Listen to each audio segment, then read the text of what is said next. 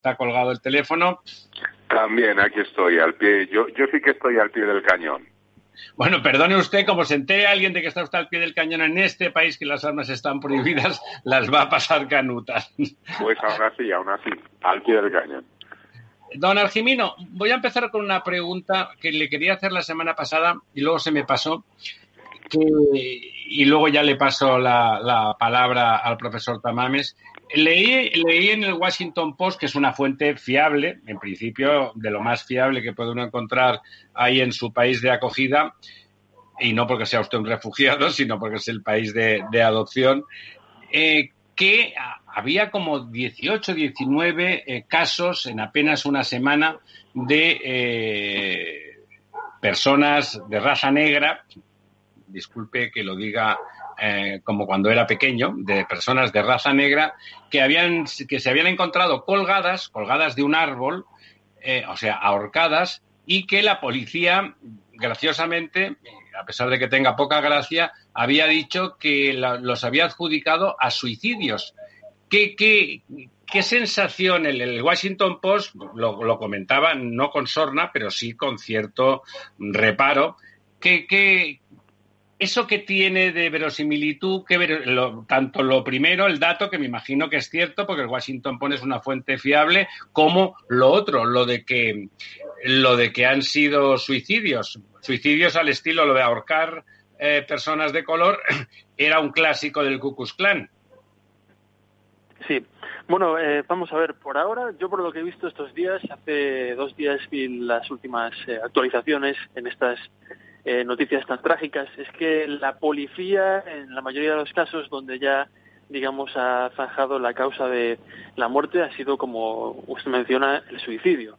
¿no? Pero claro, eh, en este ambiente convulso, pues hay posibilidades. Puede ser a lo mejor eh, suicidios que no tengan nada que ver con las protestas raciales, pueden ser eh, eh suicidios relacionados con la angustia que a veces ocurre, ¿no? Cuando hay un problema eh, social grande, ¿no? Pues se desatan muchas emociones y puede generar también este tipo de, reacciones. También el suicidio eh, se ha probado que es contagioso. Si uno ve en los medios de comunicación casos de suicidio con los que uno eh, se puede relacionar en su forma de vida, por ejemplo, esto pasa en las prisiones o pasa en las universidades cuando hay algún cuando un alumno es suicida, hay más posibilidades de que se contagie, ¿no? se llama el efecto Werther, por aquella obra de, de, de Goethe sobre un eh, joven alemán que se suicida de una forma romántica y eso parece que generó la imitación. Bueno, resumiendo, no se sabe muy bien qué ha ocurrido. La mayoría de los departamentos de policía han dicho que son eh, suicidios, pero hay activistas eh, latinos y afroamericanos que están diciendo que bueno que no se ha investigado lo suficiente en casos, por ejemplo, en California y que bueno hay que aclarar un poco con más detalle qué ha pasado, porque es verdad que, que un hombre afroamericano eh, colgado de un árbol eh, eh, evoca las, las imágenes más tristes en este país que tiene ese pecado original del racismo. A mí me parece muy bien que hayas citado a Goethe, porque su libro, que se titula completamente Las desventuras del joven Werther, que es una maravilla de libro. Bueno, pues efectivamente es una invitación al suicidio y es muy contagioso, sobre todo en esos tiempos juveniles. Pero yo quería preguntarte, Argimino, ¿qué pasa ya en Estados Unidos? Porque en el tema de los iconoclastas, las estatuas de próceres del pasado, sean conquistadores, evangelizadores, o simplemente, como en este caso, nada menos que George Washington, Jorge Washington, fundador, padre fundador máximo, que en Portland han tirado su, una estatua y le han pintado la cabeza que han debido cortar previamente.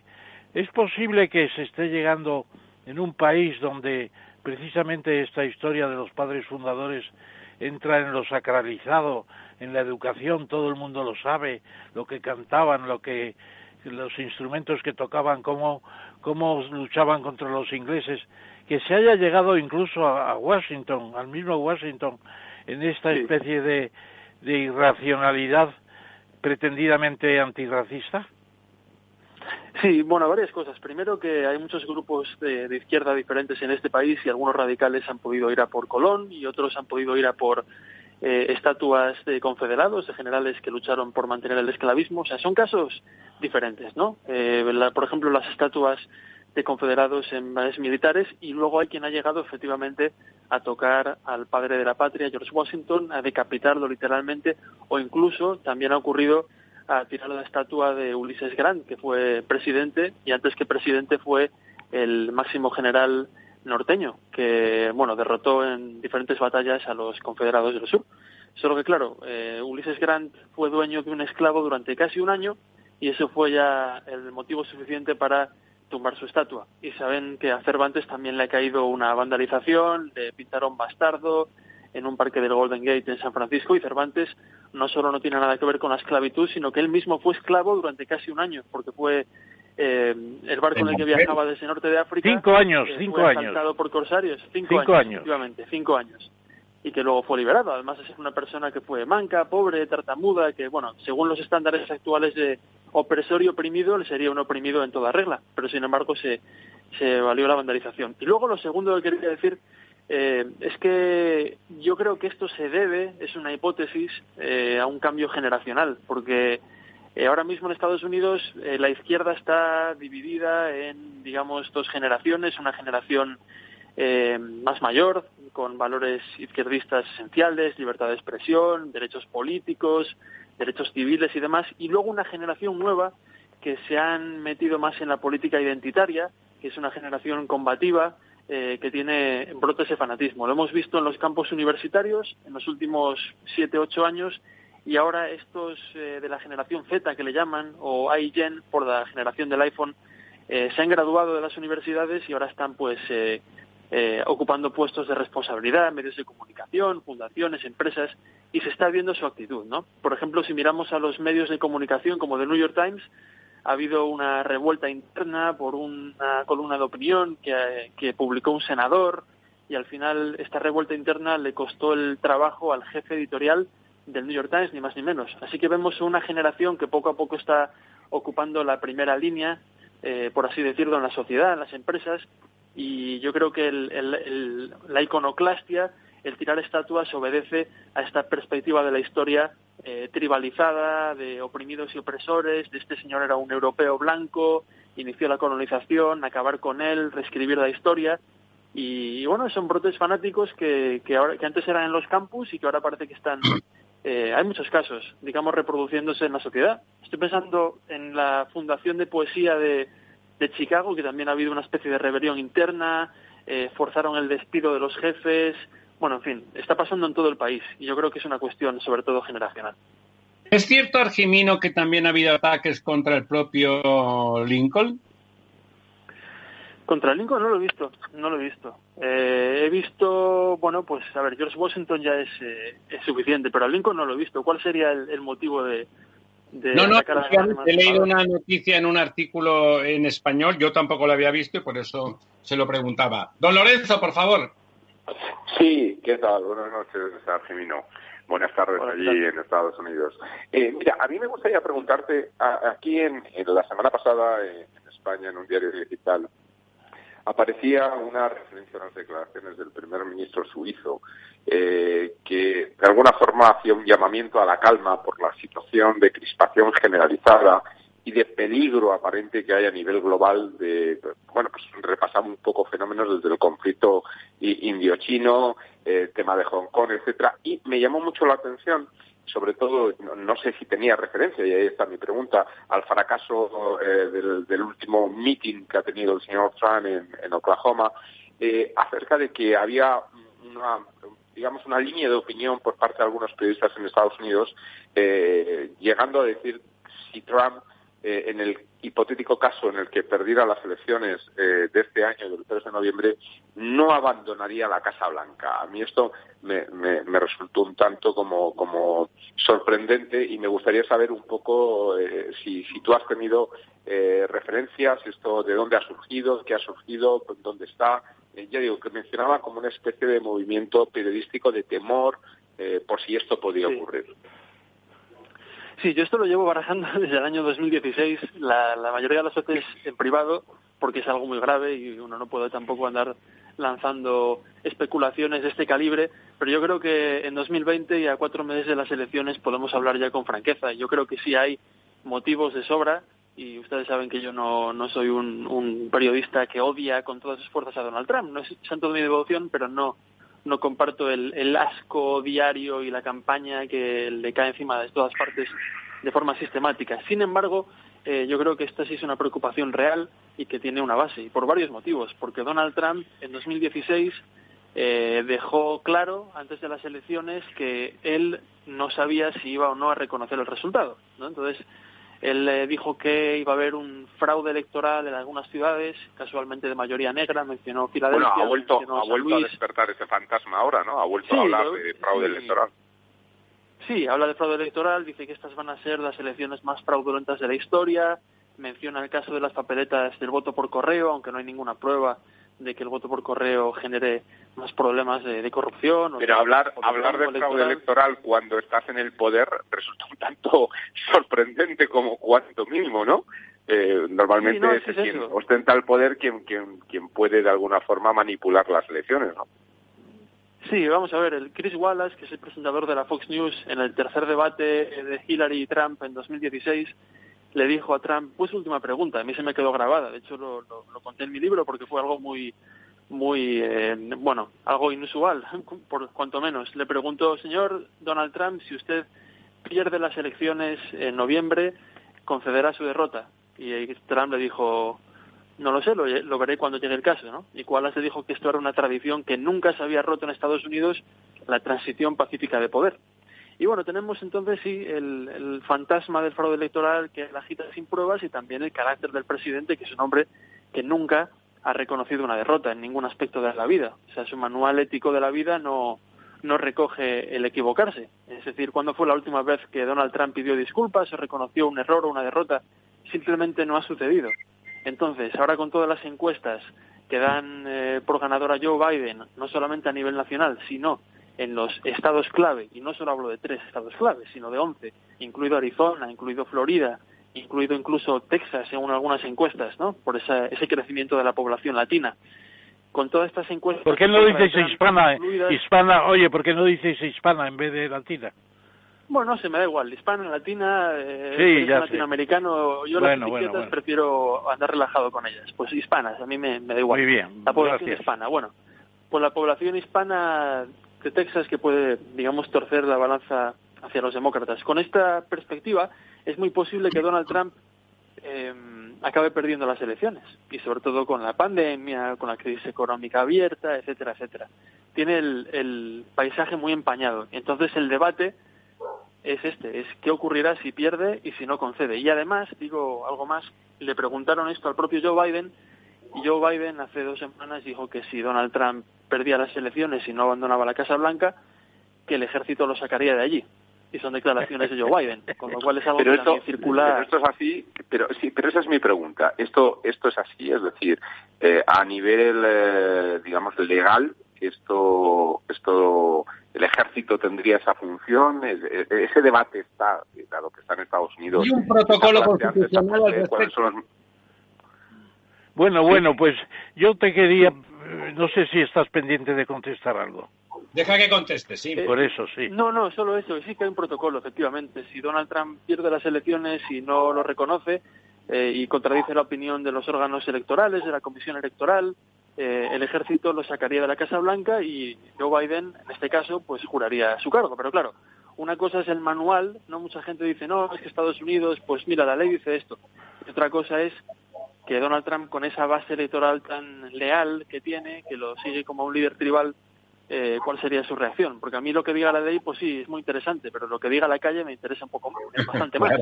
No, yo quería... un país con, con 280 millones de armas en circulación. Claro. Yo quería preguntarte, Argimino, y gracias por lo de los hispanos, quería preguntarte sobre las tendencias, porque al día de hoy creo que son 122.000 muertos los que hay ya de la pandemia en Estados Unidos, que es una cifra que se elevará en agosto, dicen las previsiones que hicieron casi a 150.000, con esa carga que lleva encima y luego la, el repunte. Eh, no se ha llegado al pico, dicen todavía, ¿no? Y luego, pues, eh, el caso de, de, por ejemplo, de empresas que están cerrando nuevamente tiendas ante la subida del rebrote, especialmente en Texas y especialmente en Houston, según noticias, ¿no?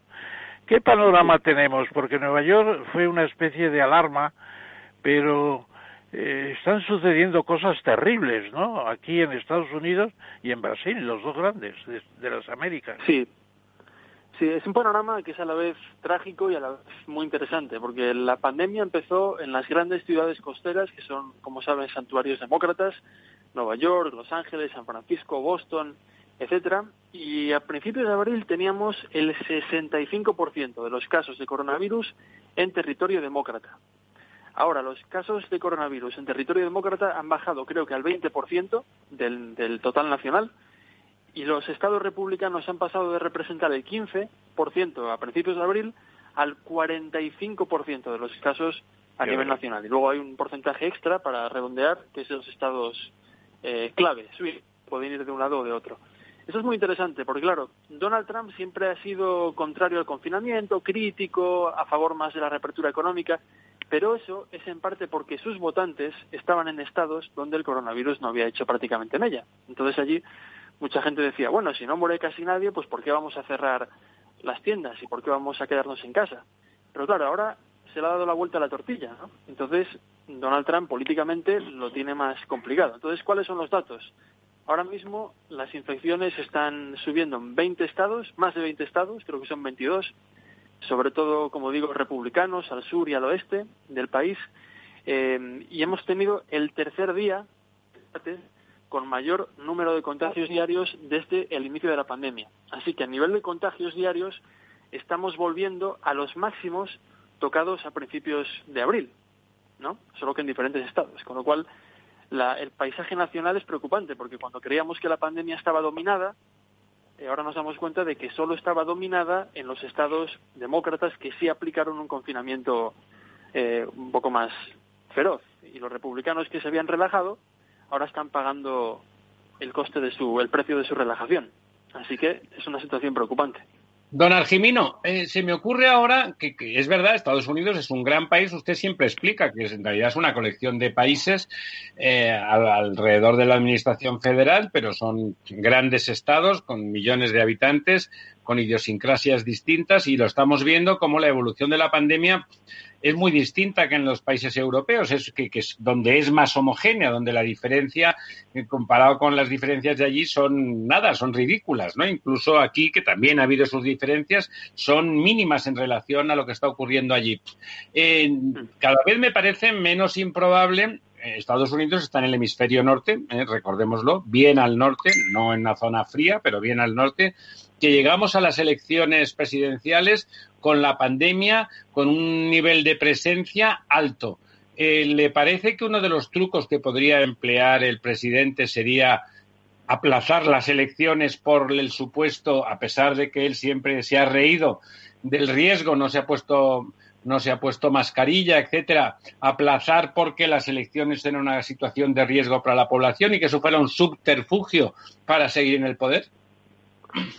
Bueno, pues Donald Trump no solo se ha reído de la pandemia, sino que además tuvo el, el meeting este sábado en Oklahoma, que es de los estados más afectados, y la gente se vio en las cámaras no llevaba mascarilla. Eh, ¿Puede Donald Trump eh, retrasar las elecciones usando la pandemia como excusa?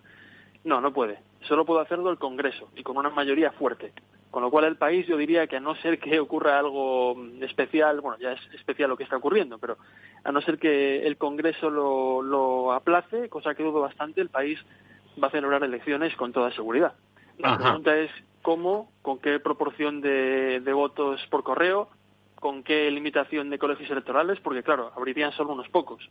Ayer fueron las primarias demócratas en varios estados del país. En Kentucky, por ejemplo, se abrieron pocos centros de, de votación por el riesgo de la pandemia y mucha gente se quedó sin votar.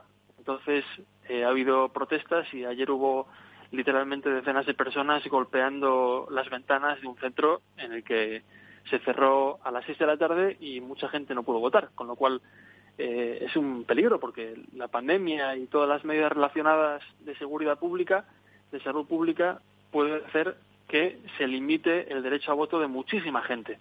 Y puede hacer también eh, que le dé a Donald Trump artillería para, eh, si no cancelar las elecciones, decir que, bueno, que no fueron lo suficientemente buenas, o que hubo fraude, o que eran ilegítimas, y aprovechar para, para quedarse en el poder.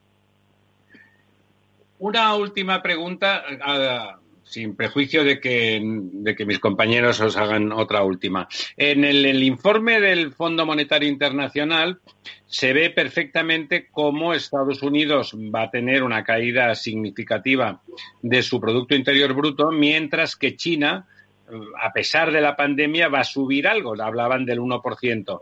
Pero el año que viene esa diferencia todavía se acentúa más seguirá en negativo o apenas en positivo Estados Unidos y, China ya se iría a crecimientos del 5%, con lo cual se acortaría de una forma significativa y, en muy corto espacio de tiempo eh, la diferencia entre los dos gigantes económicos. Eso está generando una inquietud real entre los poderes fácticos en Estados Unidos. Sí, China ya hemos visto que, está ocupando el centro de atención en Estados Unidos tanto a nivel de los poderes fácticos eh, en Washington y las empresas como a nivel de la calle. Hay una actitud cada vez más anti-China y se está perfilando una especie de, guerra fría con, muchos frentes, como hemos comentado aquí muchas veces. Y, y, es algo que causa ansiedad a los americanos, el hecho de que China, eh, por fin, después de haber anunciado tantas veces desde hace 20, 30 años eh, que China se convertiría en la primera potencia mundial es una causa real de ansiedad y uno de los motivos por los que Donald Trump, digamos, que ha hecho de su presidencia, eh, de su política exterior, eh, retroceder el brazo a China como su primera prioridad, cuando Obama y George Bush eran más relajados. Pero ahora parece que, que China, bueno, hemos visto que no deja de crecer y aquí tenemos ahora la guerra comercial, eh, que ahora mismo tenemos un pacto comercial que puede estar en peligro según diferentes fuentes y la cuestión del coronavirus y tenemos una tensión que es real y palpable y que efectivamente se, se puede percibir en, en Estados Unidos. Y yo pondría una nota a pie de página de lo que ha dicho don Ramiro, porque en términos de paridad de poder adquisitivo, el PPP en inglés, eh, Purchasing Power Price, pues eh, resulta que China es el primer país del mundo por PIB desde el año 2014. Lo que pasa es que oficialmente las Naciones Unidas no acepta esa clasificación y sigue utilizando el, sistema de cambiar la moneda nacional en que se expresan las cantidades en dólares. Entonces, por eso todavía Estados Unidos tiene una supremacía, pero yo creo que incluso en términos de, de tipo de cambio vamos a tener a China delante dentro de seis o siete años no más, efectivamente. El, gradiente de crecimiento es muy fuerte y la recuperación está demostrando que la autoridad totalitaria a veces funciona mejor. Lo que pasa es que a largo plazo no es la buena. Y desde luego no genera felicidad. Don Lorenzo, ¿quiere usted hacer alguna última pregunta? No, yo por, por eh, ni muchísimo menos matizar, pero completar un poco la información que acaba de decir eh, el profesor eh, Tamames, eh, bueno, la supremacía también se mide en términos de gasto militar y todavía, pese a que en paridad de poder de compra China está por encima de Estados Unidos, como bien dices, del año 2014, sí, tienes toda la razón. un presupuesto militar de más del doble que China. Y eso que China lo ha multiplicado desde el 2014 casi por cinco. Es decir, que estamos hablando de que todavía le queda mucho recorrido para llegar a tener 11 grupos de combate como tiene Estados Unidos. Y esa es la gran supremacía que tiene Estados Oye, y sin intentar entrar en polémicas, yo diría que ahora lo que mide el potencial futuro de los países es la tecnología y la ciencia. Y en términos de eh, mecánica cuántica, China se ha puesto a la cabeza indefectiblemente y eso sí que preocupa en Washington a los que piensan realmente. Muy bien, ¿quiere usted poner algún colofón, don Argemino, a los últimos comentarios? No, únicamente nada, eso. Eh, yo creo que, que, todos estamos en el mismo barco respecto a China. Eh, que ese crecimiento real, aunque no se den todos los parámetros, y sin duda vamos a seguir escuchando y oyendo y hablando de esto sobre, sobre China y Estados Unidos durante muchos años, me temo. Muy bien, pues muchísimas gracias, don Argimino. No, el próximo Un abrazo, Argimino. Falta, aquí le tendremos, si usted quiere. Claro, por supuesto. Un placer. Un abrazo. La verdad desnuda, con Ramiro Aurín. Capital Radio. Aportamos valor. ¿Desde cuándo tiene efecto la suspensión? Cuando exista fuerza mayor. En caso de fuerza mayor, desde la fecha del hecho causante de la fuerza mayor. Por ejemplo, desde que la actividad de la empresa se suspenda por orden de la autoridad sanitaria en el marco de la crisis del COVID-19. Mientras que en caso de causas económicas, técnicas, organizativas o de producción, los efectos serán desde la fecha en que la empresa comunique su decisión a la autoridad laboral, salvo que la empresa establezca una posterior.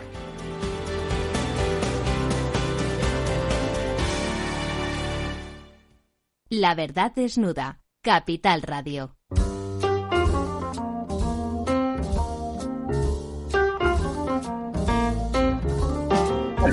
Estamos de vuelta 35 minutos después de las 10 de la noche y ya, ya tenemos al otro lado del teléfono a nuestro segundo invitado a- en, en estos días en que nos gusta tener a personalidades del mundo de la medicina para comentar el dramático devenir histórico que nos ha tocado vivir. Hoy tenemos con nosotros a don Manuel de la Peña, doctor en medicina, al que, eh, al que, como siempre, le voy a dejar a don Ramón que hagas la semblanza en la presentación y la primera pregunta. Sí, gracias. Muchos oyentes recordarán que el doctor de la Peña es, me parece, la segunda vez que viene. Hicimos un repaso de su currículum en su día, pero recordaremos que, sobre todo, es el director, es cardiólogo, un cardiólogo importante, y es director del Instituto Europeo de Salud y Bienestar Social, una entidad que trata de aproximar eh, la medicina a la- al conocimiento de la sociedad. Yo creo que está muy infiltrado precisamente, en el mejor sentido de la palabra, infiltrado en el tejido social español y sobre todo de Madrid, con publicaciones muy importantes sobre distintos problemas. Yo supongo que haréis también un libro sobre la pandemia, ¿no es así, doctor de la Peña, don Manuel? Buenas noches, profesor Tamames. Muchísimas gracias por invitarme a este programa y por supuesto que estamos más que haciendo un libro, ya pre- pequeños reportajes y apuntos en un box que se llama el blog de curar, precisamente para divulgar el conocimiento y concienciar a las personas y no solo concienciar, sino quitarles el miedo a sufrir el virus, sino más bien a ser prudentes, que es algo muy diferente. Yo, yo le haría la pregunta que, que estoy pendiente de todos. ¿Qué pasa con los rebrotes? Bueno, los rebrotes, eh, aquí tenemos un pequeño problema porque evidentemente hoy precisamente en España se han doblado el número de casos, ya tenemos 39 rebrotes en este último mes y estos 39 rebrotes sobre todo están obedeciendo a casos importados. Tenemos un problema de brotes epidémicos de casos importados, como no voy a mencionar comunidad por comunidad, pero sí me preocupa sobre todo que no se mantengan las distancias de seguridad mínima de un metro y medio o dos, que no se utilicen las mascarillas de una manera responsable, de que no se utilicen los test, que creo que hay que utilizarlo de una manera masiva, y sobre todo que las personas que viajen y que vengan como turistas deberían de venir con el PCR eh, realizado en su propio país y tener como una especie de pasaporte sanitario para generar una tranquilidad, porque en España hemos sacrificado con gran ejemplo a toda la población, la hemos confinado y ha sido ejemplar estos tres meses y lo que no ahora podemos sufrir son las consecuencias de importar el virus en países donde no, no han hecho los deberes como los ha hecho España. Don Manuel, una pregunta. Cuando usted dice 39 rebrotes, ¿de qué estamos hablando? ¿De 39 zonas geográficas? ¿39 casos que a partir de un individuo se han expandido? Exactamente, defínanos usted lo que quiere decir un rebrote en función de esos 39 casos. 39 rebrotes son 39 rebrotes, quiere decir en localidades diferentes donde se han localizado y tomado las medidas inmediatas para aislar a esas personas. Por ejemplo, le puedo poner el ejemplo de Murcia, donde el rebrote que hubo ha sido por hemos importado un caso de Bolivia que provocó más de 11 contagios. Ese es un rebrote concreto. Otro rebrote ha sido en Aragón, donde eh, por trabajadores que han estado hacinados se han convertido en 39 casos. Otro rebrote, por ejemplo, ha sido en el País Vasco y podríamos enumerar así distintas localidades que si no cumplen a rajatabla las medidas preventivas que tienen que adoptar de una manera drástica, puede, puede ocurrir que esa desescalada se vuelva a convertir en un confinamiento, pero un confinamiento localizado en esas zonas muy concretas donde sí están identificadas. Es decir, 39 rebrotes en localidades pequeñas, controladas y que gracias a Dios se han tomado unas medidas de aislamiento inmediato y están controlados. Don Lorenzo. Sí, dígame. Eh, bueno, sí, sí. Eh, buenas noches. Eh, vamos a ver, yo preguntaría sobre otro de los temas, aparte de estos reportes que están también sobre, sobre el tapete, sobre todas las noticias, ¿no? Y es el tema de la inmunización. se está diciendo que esta inmunización puede ser muy, muy corta en el tiempo.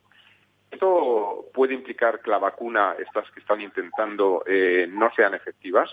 Eh, hace tiempo que anunciaron que en el mes de junio eh, se iba a saber si, por ejemplo, la vacuna de, de, la Universidad de Oxford era o no efectiva. Sabemos que se está probando en Brasil, pero junio termina y todavía no tenemos información. Hay otras dos vacunas en Estados Unidos que parece ser que, que, han fracasado. Eh, la vacuna china mmm, no está del todo claro, se hablaba ya de un 50% de posibilidades de éxito.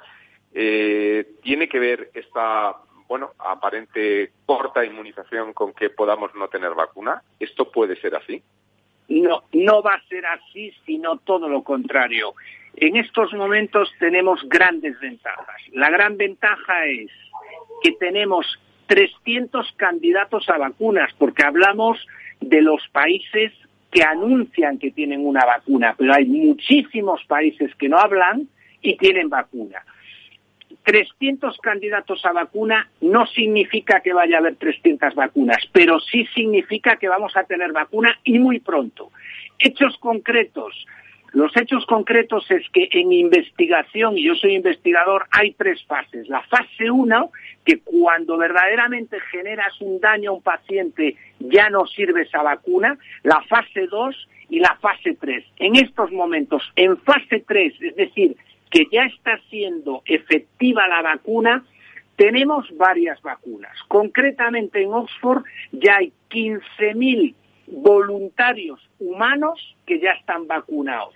Vamos a ver los resultados, pero ya es una realidad que están vacunados 15.000 personas, con una vacuna que sí es cierto que es un virus, eh, un adenovirus recombinante, es, es decir, es un tipo de vacuna. En China tenemos tres vacunas con una gran ventaja que tiene China sobre cualquier país del mundo. Y es que además de tener tres vacunas donde hay miles de humanos ya que están vacunados, efectivamente en una fase experimental, pero ya están en fase 3, en fase 3 es que está prácticamente pendiente de aprobar y la única que va a ocurrir es los plazos legales, que nosotros los médicos le llamamos los plazos regulatorios, el marco regulatorio es el plazo legal que se puede acortar si hay una necesidad y una emergencia mundial. Y se están acortando.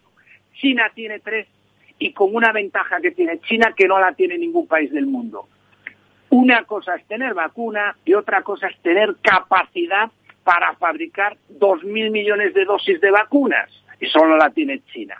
Con respecto a Estados Unidos, hay dos tipos de vacunas que ya son también realidades además de la de Moderna. No me gusta hablar de nombres comerciales, pero hay que mencionarlos. También está Johnson Johnson y Johnson Johnson y Johnson. Pero también no nos olvidemos que siempre nos olvidamos de un país que para mí es de los grandes innovadores, que es Israel. Israel tiene una plataforma de cuatro tipos de vacunas y va a lanzar su vacuna. ¿Cuál es la diferencia del año 2020 a hace 50 años? La diferencia, para que ustedes me entiendan, es que actualmente hay una plataforma tecnológica sobre la cual se construye la vacuna. Si ustedes lo llevan a la fabricación de un coche, quiere decir que con el chasis de un Audi puedo fabricar otro tipo de coche que no sea un Audi, pero tengo el chasis.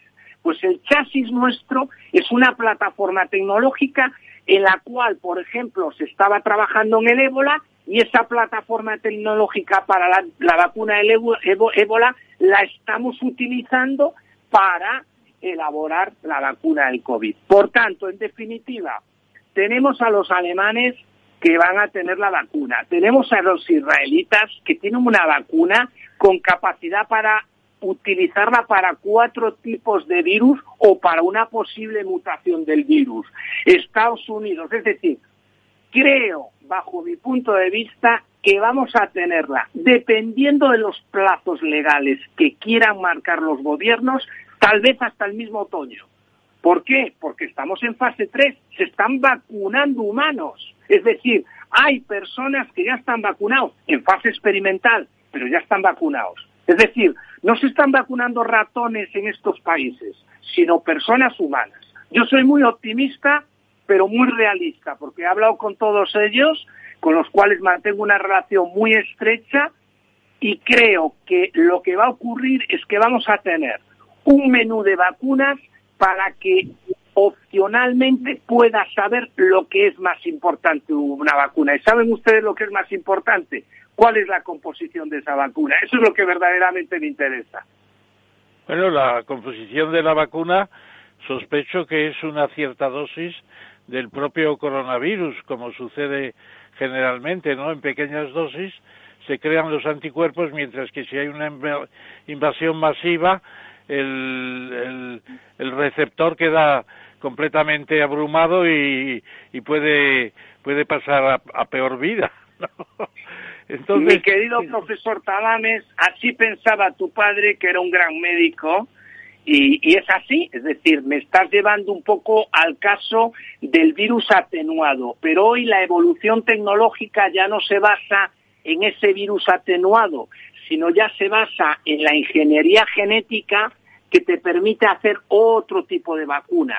Por ejemplo, los israelitas están trabajando en vacunas a base de proteínas. Los eh, en Oxford están trabajando a base de un adenovirus recombinante por ingeniería genética. Es decir, te vas a sentar en un restaurante, te van a poner una carta y un menú de vacunas con distintas composiciones. Y ahí es importante la posición del médico para saber cuál es la opción terapéutica de la vacuna. Pero vacuna tendremos y antes de lo previsible.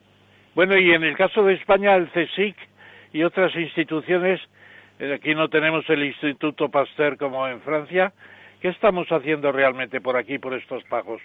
¿Vamos a comprar a los israelíes?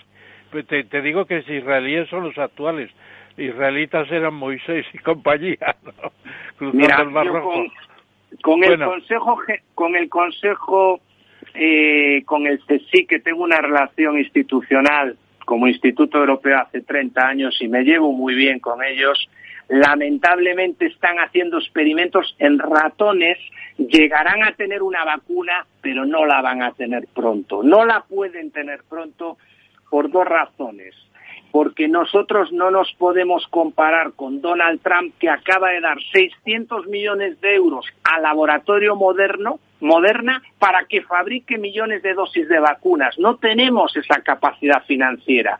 Y en el mundo de la biotecnología y en el mundo de la investigación, si no hay financiación o es pobre la financiación, no podemos soñar. Yo te hablo de casos reales. Admiro a los investigadores españoles, admiro al CSIC, son grandes amigos y son grandes investigadores, pero tienen unos medios todavía limitados para hacer una carrera de velocidad. Estamos en el hipódromo corriendo con todos los caballos y hay 300 caballos corriendo, pero ellos no tienen capacidad para correr. Tienen capacidad para investigar, pero ahora es una carrera de velocidad. Una pregunta, don Manuel. He oído estos días que una de las alternativas no radical, pero sí muy útil, era mm, vacunar, utilizar vacunas de tipo bacteriológico que generan el mismo tipo de anticuerpos y, bueno, pues dotar a las personas de anticuerpos, no sé si en la misma medida que una vacuna eh, específica dirigida, pero que sí que les iba a proporcionar a los pacientes una capacidad defensiva mayor y que eso tenía la ventaja de que ya lo estábamos haciendo en España y que era muy fácil. ¿Eso tiene alguna virtualidad real? Sí, vamos a ver, lo que pasa que te lo voy a contar de una manera un poco diferente. Hay un gran laboratorio en España, grandísimo laboratorio, que ha tenido una idea genial y es la siguiente, coger eh, la sangre de personas eh, que han pasado el virus y que están inmunizadas y por tanto tienen anticuerpos, entonces lo que haces es la donación de esas personas, la sangre que está con anticuerpos, le puedes hacer una transfusión de esos anticuerpos a otra persona y ya está inmunizada. Pero todo esto que se cuenta muy fácil es muy complejo porque para eso tendrías que potenciar la labor de los bancos de sangre, que la gente los desconoce y hacen una labor fantástica en España, en los hospitales, potenciar los bancos de sangre para que la sangre de los pacientes inmunizados la podamos utilizar para lograr más inmunizados. Oye, perdona, ese caso de España es el caso de Grifols. Sí, Ramón, como, como el profesor Tamames lo sabe absolutamente todo como hijo de médico y amigo de un buen médico como soy yo, porque ya sabemos que somos muy amigos, es Grifols. No me gusta hablar de marcas comerciales, pero Grifols tiene la inmunoglobulina que genera esos anticuerpos y además la va a sacar al público, creo, parece ser que en el mes de julio. Pues ya me, ya me estoy... Hay dos, es una manera de... Ya me estoy inyectando yo, ya me estoy inyectando. Manuel, bueno, yo, yo lo único que tengo claro es que Ramón Tamanes, el profesor Tamanes, quiero y me voy a encargar de que pase los 100 años. Ese es mi objetivo prioritario. Muy bien, muchas gracias. Muchas gracias. Manuel, eh, Manuel eh, has contestado y muy bien eh, la segunda parte de mi pregunta, pero no la primera. Dime la primera. Si realmente, si realmente se sospecha, o al menos es lo que he leído recientemente en prensa española, eh, con la credibilidad que pueda tener, de que la inmunidad en aquellos que han pasado el coronavirus es limitada en el tiempo, eh, hablan incluso de pocos meses, eh, de dos a cuatro meses, ¿cómo es posible que una vacuna inmunice más allá de esos dos, cuatro meses? Y si no fuera así, eh, bueno, la vacuna tendría una efectividad absolutamente limitada, ¿no? No, no, no va a ser así. Primero, eh, no sé de dónde sale la cifra de dos cuatro meses porque no es real, no es real. Es decir, eh, el coronavirus no te inmuniza como el sarampión para toda la vida, pero tampoco no sé de dónde sale que te inmuniza dos, cuatro meses. Sí se habla o se prevé, porque no conocemos el comportamiento exacto del virus, pero al menos tres o cuatro años aunque es algo que no lo conocemos con exactitud, pero lo que te puedo asegurar es que una persona que esté inmunizada contra el virus va a tener tranquilidad al menos dos o tres años, ¿eh? no dos o tres meses. Eso no sé de dónde sale. Sí, Manuel, la noticia viene de medios de comunicación, ahora no recuerdo, un medio digital, eh, que hablaban que en China ya empiezan a ver que personas que han pasado y que tenían anticuerpos pues en el mes de abril pues en estos momentos están ya con niveles de anticuerpos muy, muy bajos y algunos ya sin anticuerpos. Me refiero a los IgGs estos que, entonces, claro, esto es, eh, bueno, pues podría ser que esta gente haya perdido la inmunización, la inmunidad. Y esto, bueno, pues estamos hablando de dos, tres meses, ¿no? El sistema inmunológico es muy inteligente y cuando entra un antígeno en el cuerpo, la capacidad de generar anticuerpos es muy rápido y te protege de una manera muy eficaz. Es decir, pueden recaer por una razón, porque el virus también posibles que pueda haber en el virus y que haya una mutación que complique esa inmunidad. Pero todas las personas que han están tranquilas. Esto no quiere decir que lo hayas tu lado a un señor que te está tosiendo todo el día, porque entonces sí vuelves a tener un riesgo, una recaída. Bien, bien, bien, bien. A ver, don Manuel, nos quedan un par de minutos. Don Ramón, le dejo la última pregunta. Bueno, yo realmente me voy enterando de muchas cosas y me alegro. Esto último de la sangre ya tratada por el virus y que se utiliza como factor de inmunización me parece una idea genial, efectivamente, pero yo creo que vamos a tener un problema muy serio a la hora de decidir qué vacunas vamos a utilizar en España, a quién se compran. No tendría que haber, eh, no digo que sea eh, don Fernando Simón el que decida esto. no. no, seguramente no, ¿verdad? Pero una autoridad científica que decida la compra de las vacunas sería interesante. Vamos a dejar que las 17 comunidades más las dos plazas del norte de África compre cada uno por su lado. Yo he entendido, déjeme antes de que conteste don Manuel, yo he entendido que don Manuel lo que me dice es de que cada paciente, cada, cada perfil, eh, perfil fisiográfico de, cada paciente mm, será mejor una vacuna u otra, ¿no, don Manuel? Bueno, más que eso es tú te sientas en un restaurante y puede y a ti te puede gustar el pescado, a otro la carne y otro puede ser vegetariano. Bueno, don Manuel, pero ahí no se trata de nuestro gusto, sino de lo que sea mejor para nuestra salud. ¿Un médico elegiría por nosotros en función de qué?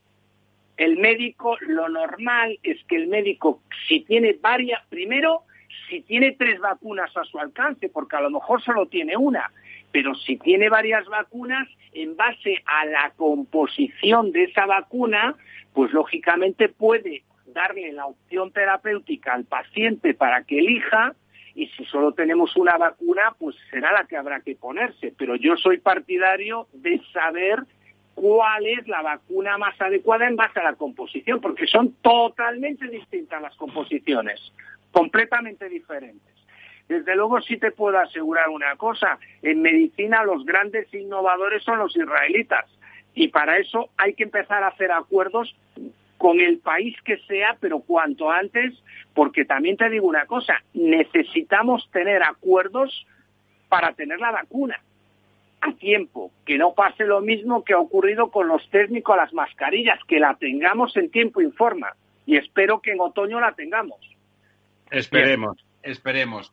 Bueno, a tres minutos para las once, le damos las gracias a don Manuel de la Peña. Ya sabe que está en su casa y sin duda volveremos a, invitarle a que nos explique, ya visto cómo se explica fantásticamente, a que nos explique cómo evoluciona todo eso. Dentro de un mes o dos, seguro que ya tendremos eh, indicios mucho más solventes de por dónde van los tiros. Muchísimas gracias, don Manuel.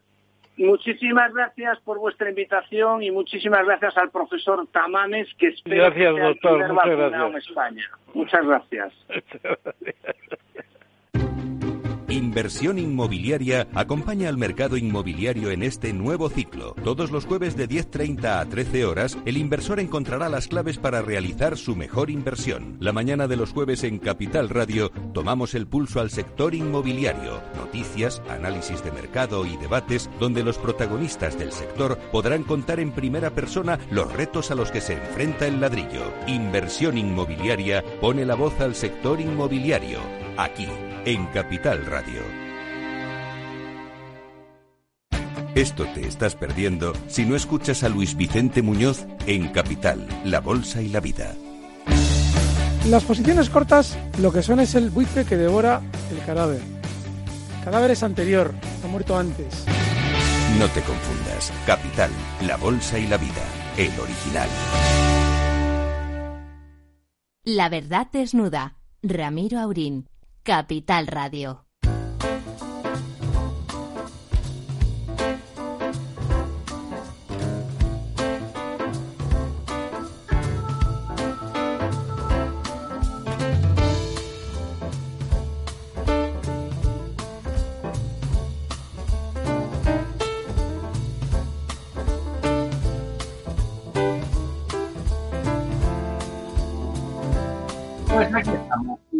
No hemos dado tiempo a que lleguen las 11, falta un minutito escaso, pero ya tenemos al otro lado del teléfono, ahora que todavía estamos con los teleprogramas, a don Ángel Tafalla. Don Ángel, muchísimas gracias por acompañarnos. Eh, buenas noches, Ramiro, no faltaba más. Bueno, pues eh, si quieres, Ramiro, yo hago un esbozo de, Déjeme que diga antes una cosa. Ustedes, ustedes no saben la pasta que le cuesta al profesor que nuestros invitados en algún momento del programa digan que es como Julio Iglesias. O sea, le cuesta, le cuesta un auténtico dineral y hay que adelantarle sueldos de aquí del programa para que pueda pagar esos halagos. Dicho lo cual, le dejo que presente a nuestro amigo, ya conocido de nuestros oyentes, don Ángel Tafalla. Es el almirante Ángel Tafalla Balduz eh, que es eh, alférez de navío desde 1966, con un servicio de más de 40 años en las Fuerzas Armadas y ha estado en Estados Unidos trabajando siete años en cuatro ocasiones diferentes, la última como vicealmirante en el cuartel general de la OTAN en Norfolk, que es la base naval más importante de todo el país, y también en, Italia, en Nápoles, como segundo jefe de las fuerzas marítimas de la OTAN en, el Mediterráneo. Eh, jubilado desde 2007, su retiro quiero decir, que es el nombre que se da. Y antes que nada, don Ángel, permítame que usted es un representante de las Fuerzas Armadas esta noche, que le felicitemos y felicitemos a la unidad militar de emergencia que ha tenido un comportamiento tan extraordinario, no solo en los incendios forestales, sino en esta especie de incendio masivo pandémico que hemos tenido, donde hasta en el País Vasco y en Cataluña han sido recibidos con honores y con gratificación después por su labor realizada. Bien, pues, pues eh, el almirante... Muchas gracias por esa felicidad y felicitación. Sí, porque yo creo que es realmente una muestra de la valía de las Fuerzas Armadas en muchos aspectos. De Yo empezaría... su espíritu de servicio a la sociedad española, al pueblo español. Sí, exactamente. Y yo, como usted es un autor ahora prestigiado en las en la prensa española, en las revistas especializadas, en los diarios, eh, yo leí su último artículo hace unos días en, en La Razón sobre las tensiones entre China y Estados Unidos, que, precisamente hoy se ha dicho que es un tema que vamos a tener por años, efectivamente. Eh, me parece que eh, precisamente en ese artículo decía usted que Obama hizo su propio Tratado de Libre Comercio del Pacífico, no incluyendo a China, con un resultado prospectivamente bueno, pero lo que ha hecho Trump es disolver ese tratado y se ha quedado más solo que la una mientras China va adquiriendo una cierta, digamos, elevación en China, en, el mundo y concretamente en el Pacífico. ¿Es así? Sí, cierto, profesor. Bueno, eh, muchas gracias por sus palabras sobre mi pobre artículo, que lo único que trataba de añadir es la, la, preocupación por la dimensión militar a la dimensión económica. Pero claro, hay que empezar por esa dimensión económica. Eh, a mí, después de, haber vivido tanto tiempo en Estados Unidos, de tener un hijo con pasaporte norteamericano, pues eh, yo realmente quiero a los Estados Unidos y me da pena verlos tan divididos. Eh, de, están desunidos, buscando, no sé, en su historia, revolviendo, no están contentos con la globalización, bueno, pues en medio de este mundo de, desacuerdos, lo único que hay acuerdo es que había que parar a China.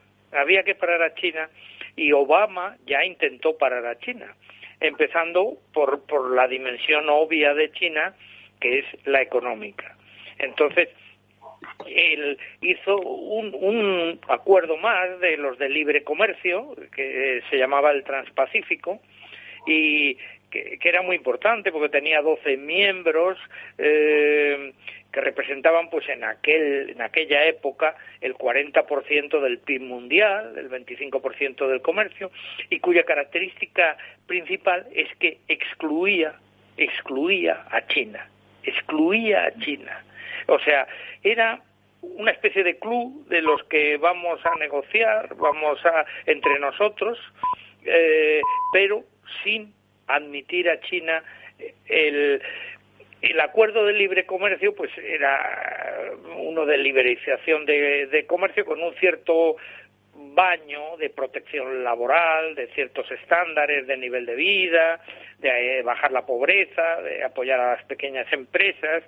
Había también una conciencia medioambiental, energética, pero vamos, era un acuerdo de comercio. Era un acuerdo de comercio que excluía a China y que cuando llega el señor Trump, en el artículo le llamo el iconoclasta, cuando se carga, lo primero que se carga es el Transpacífico, que no, que era un acuerdo complejo, porque era un acuerdo donde Estados Unidos entró a negociar con lo que, con lo, con su potencia económica, incluía Japón, incluía en, el, en la costa americana pues incluía a todos, a Canadá, a México, a Perú, a, Chile, eh, pero ya digo, en el otro lado incluía a pesos pesados. Era y esta gente iba a hacer un, un, comercio exclusivo entre ellos, excluyendo a China. Imagínese, pues, digamos, la, con qué ojos vería China esto. Entonces llega Trump y lo primero que hace es cargarse esto, no porque sea bueno o malo, sino porque es obra de Obama. Y, y, y porque en, la confianza de este señor eh, está en que él va a hacer otro mejor. Bueno, pues no lo ha hecho otro mejor. Nos ha metido en una guerra de aranceles y que no sé cómo va a acabar. Pero.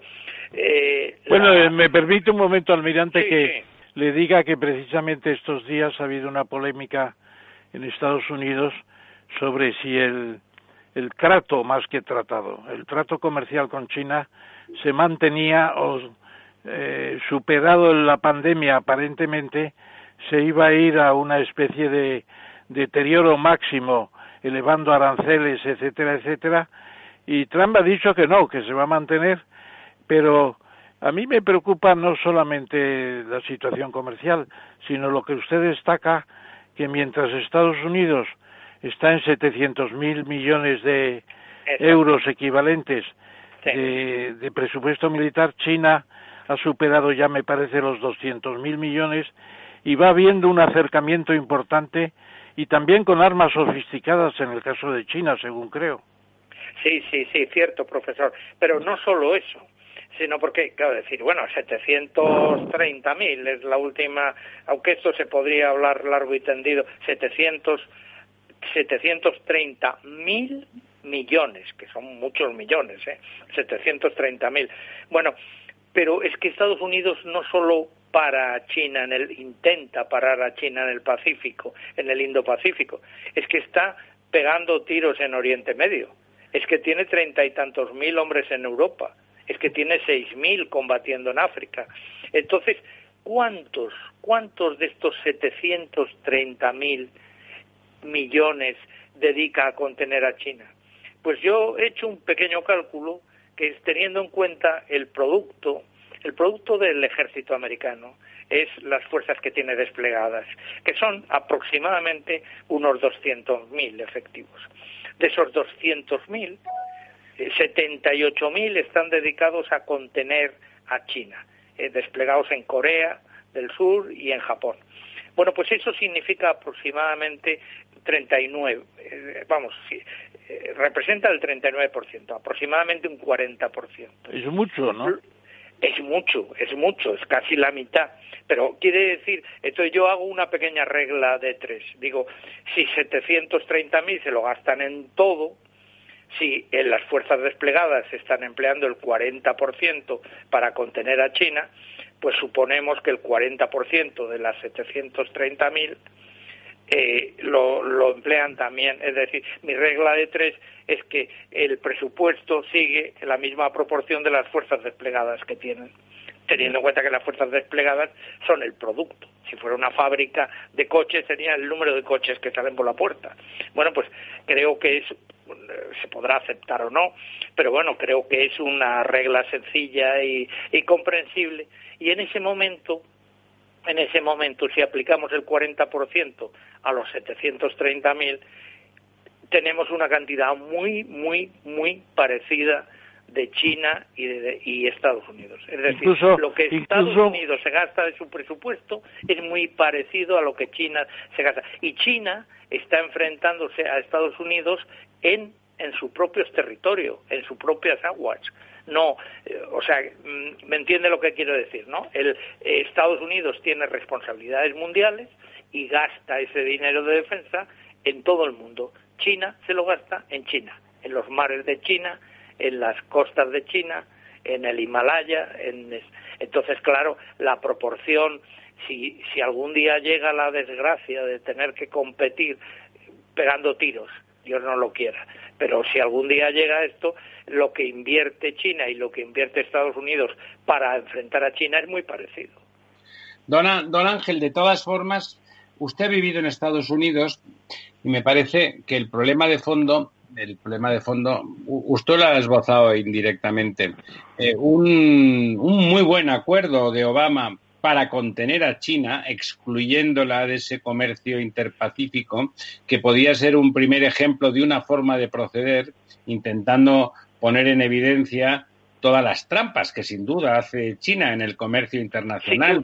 Sin duda, todas, las diferencias de, la inequidad que hay entre las, las condiciones que nos imponemos los, los europeos y los americanos, y que me parecen muy bien esas condiciones que nos imponemos y que ellos nos imponen esas trampas que cualquier industrial español que haya trabajado o que esté trabajando en China nos cuenta sin ningún tipo de recato de cómo hay que, hay que convivir con la corrupción por detrás, con, con la copia, y que hay que tolerar porque si no, no se admite. Es decir, una trampa de Estado permanente a la que Obama, de una forma inteligente, que me parece la palabra, había empezado a a intentar combatir sin llegar a las armas y a las balas, como decía usted. ¿No le parece usted que ha vivido en Estados Unidos hasta el punto de tener un hijo que se puede llamar a sí mismo norteamericano? ¿Qué es la falta de inteligencia de Trump que es la más, la más destacada desde que yo tengo uso de razón y yo creo que desde que ustedes, que son un poco más mayores, también. O sea, nunca ha habido un presidente con un nivel de estulticia y de falta de inteligencia tan grande para comprender la naturaleza de los problemas. Sí, yo tengo bajísima bajísima opinión del señor Trump. Eh, es más, escribí una tribuna cuando ganó el voto electoral, que no el voto popular, eh, que se llamaba plan de contingencia, en donde decía, cuidado con la que se nos viene por encima. Pero eh, también es verdad que de tanto darle a Trump, de tanto darle a Trump, eh, hay que recordar que Trump, eh, que el problema es más profundo que Trump. El problema es que hay un segmento de la sociedad americana muy primitivo, muy que no está eh, a la altura de lo que han estado sus antecesores. Hay un sector que Hillary Clinton llamó los deplorables y se arrepintió. Fue, fue una de las causas que le costó, yo creo, el puesto. Políticamente es muy poco inteligente el comentario, aunque sea muy cierto, ¿no? Porque deplorables pero bien informados son peligrosísimos. Eh, claro, estaban eh, informados de que les estaban llamando deplorables, pero entonces Trump, efectivamente, que tiene una falta de virtudes morales tremendas, es un hombre que solo eh, piensa en sí mismo, tenemos aquí ejemplos también cercanos, él em, es representante de un segmento del pueblo americano que piensa que le va mal, le ha ido mal la globalización, aunque es la obra de ellos, la obra de sus élites. Hay un, malestar de fondo en Estados Unidos. Yo creo que los imperios, y Estados Unidos es una democracia interna, pero es un imperio exteriormente, los imperios caen por dentro O sea, no son los bárbaros los que arrasan No, se eh, derrumban las murallas.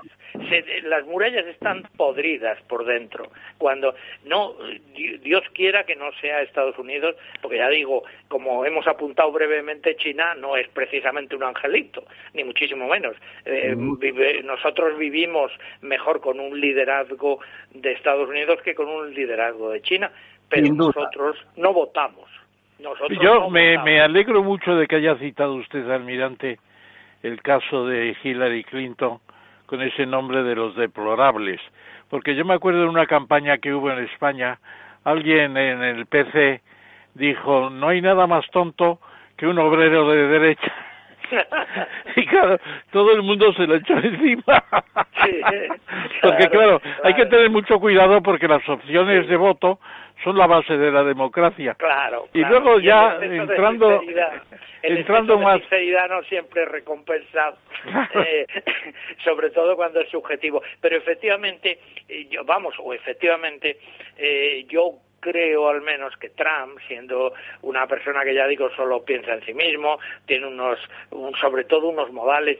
Yo mm, que he vivido, he tenido la- esa oportunidad de vivir entre almirantes americanos, tengo muchos amigos. Mike Mullen, uno de los que le, ha puesto a, a caer de un burro, eh, mm, es amigo mío, ha sido Gemad, el equivalente a Gemad en allí. Es una persona que yo tengo mucha confianza con él, nos hablábamos, ¿no? Porque nos conocíamos de mucho antes de, de tal. Y entonces, este ha salido, Mullen, ha salido en público a atacar a su presidente. Digo, Dios, Dios mío, Dios mío, cómo cómo Estados Unidos, yo he visto cambiar a Estados Unidos, la primera vez que estuve yo allí era la época de la guerra de Vietnam, he visto quemar banderas americanas, eh, era la época que los negros llevaban unos peinados allí tremendos y parecía, eh, eh, los militares no podían ir de uniforme por la calle y bueno, tremendo. Y, y luego he visto 30 años después eh, la gente aplaudiendo a los a, los soldados en, los aeropuertos y,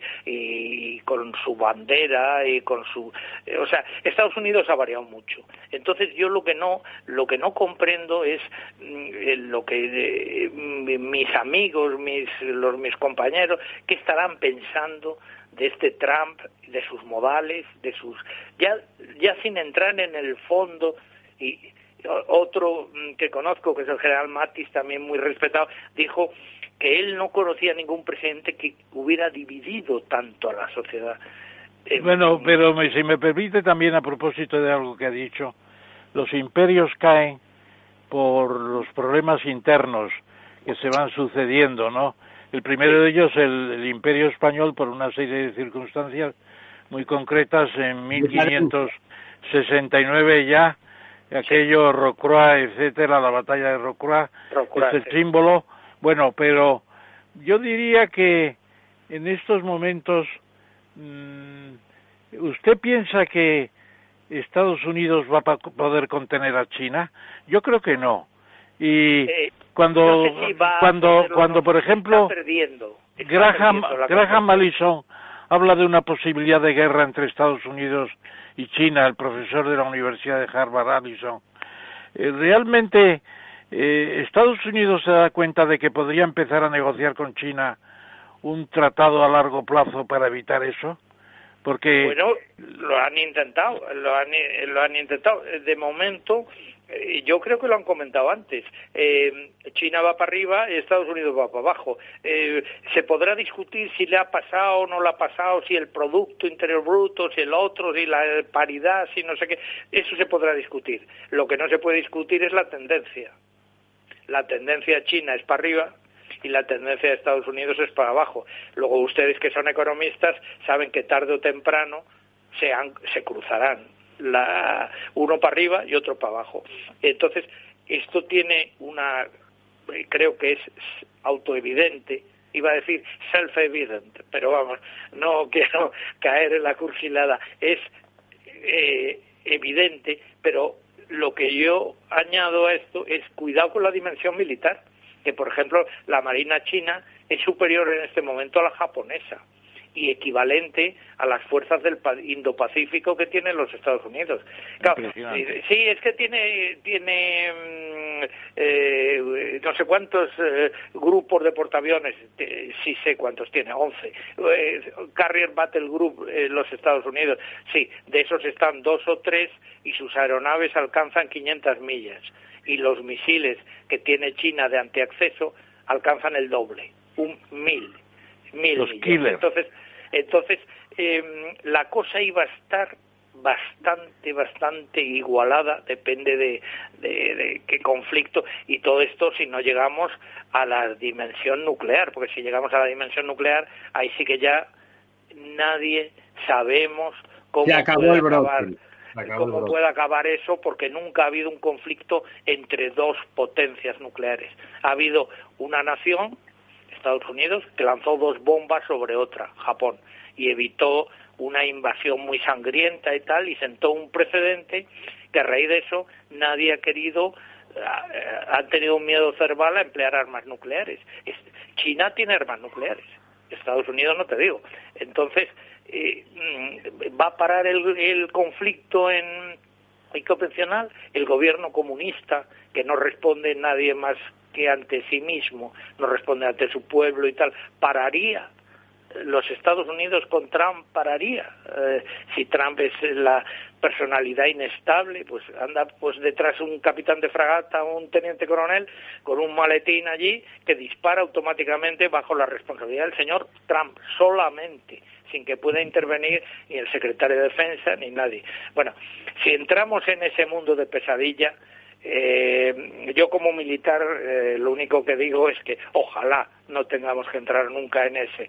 Ni De una forma más matizada y de una forma un poco más compleja y más estratégica.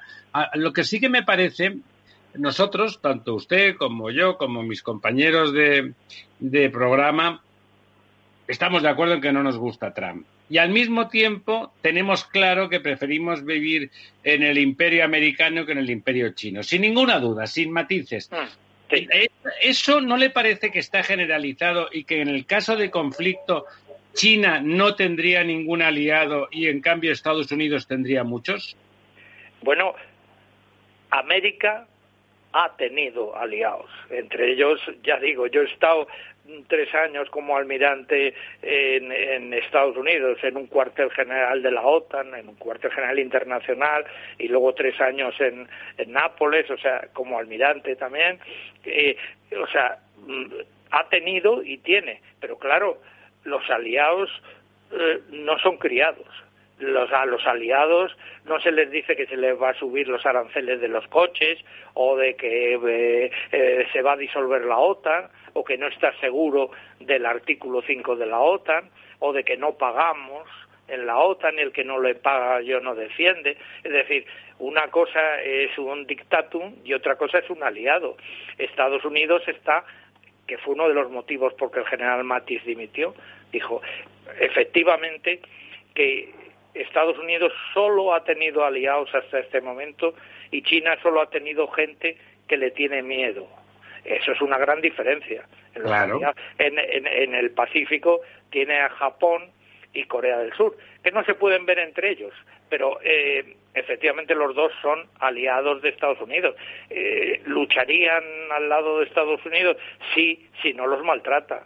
Pero bueno, el, es, es eh, eh, lo que nos está diciendo el señor Trump y ese sería un tercer factor a lo que ha dicho usted, que estoy de acuerdo completamente, pero hay un tercer factor, que es que no pintamos nada. Eh, los, los, los, europeos estamos, que teníamos una potencia demográfica y económica similar a los Estados Unidos, pero, amigo, estamos divididos como la Grecia ante Persia de Alejandro de antes de Alejandro.